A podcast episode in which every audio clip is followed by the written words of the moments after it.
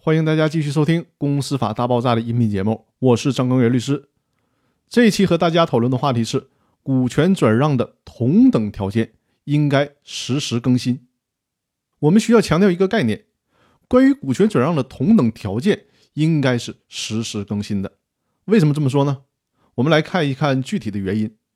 通常，转让股权的股东和第三人之间确定股权转让的条件，比如说价格、数量，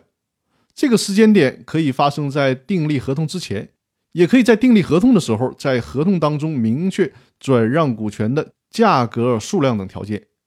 因为往往是要达成股权转让协议了，股权转让的具体条件才能够非常明确、清晰的确定下来。因为通常商务谈判是有一个过程的，这很正常。只有这个转让的具体条件非常明确、清晰的确定下来之后，这个时候才能方便其他股东行使优先购买权。但是在实践当中，同等条件并不是一成不变的。如果转让的股东和第三人之间针对股权转让的条件改变了，那么就应该及时的通知其他股东，允许其他股东依据新的条件来行使优先购买权。比如说，股东小明和第三人李富贵之间达成的股权转让价格是一百万。在小明通知了公司的其他股东之后，其他股东觉得一百万的价格太高了，于是呢就放弃了优先购买权。而当小明和李富贵签订股权转让合同的时候，李富贵却觉得这个价格太高了，反悔了。所以说呢，最后确定的是以八十万的价格来购买小明的股权。一旦这种情况发生了，那小明就应该立即的再重新通知其他股东，告诉他们他的股权转让价格由一百万降到了八十万了。问其他股东还需不需要按照这个最新的价格行使优先购买权，这才是合法而且恰当的做法。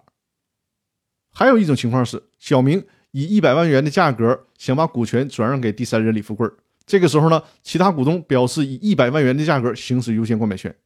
当李富贵知道这个情况之后，还是非常想买小明的这个股权，于是呢，把价格抬高到了一百五十万。那当然，谁给的钱更高，小明就卖给谁了。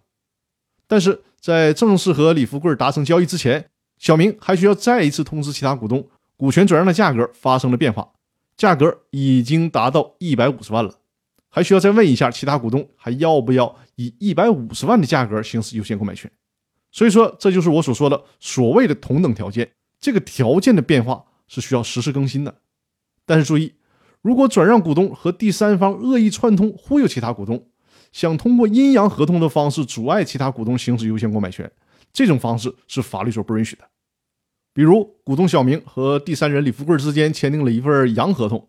假装股权转让的价格是一百五十万，但是呢，私底下签订了一份阴合同，真正的股权转让价格才五十万。这种情况，这个虚假的阳合同就属于合同法第五十二条所规定的恶意串通损害国家集体和第三人利益，这种情况是属于无效的合同。所以说，在这种情况下，其他股东可以主张以阴合同，也就是以真实的股权转让价格五十万元作为购买的同等条件来行使优先购买权。那好，关于股权转让的同等条件应该实时更新的这个话题，我们就讨论到这里。更多内容我们下期继续。谢谢大家。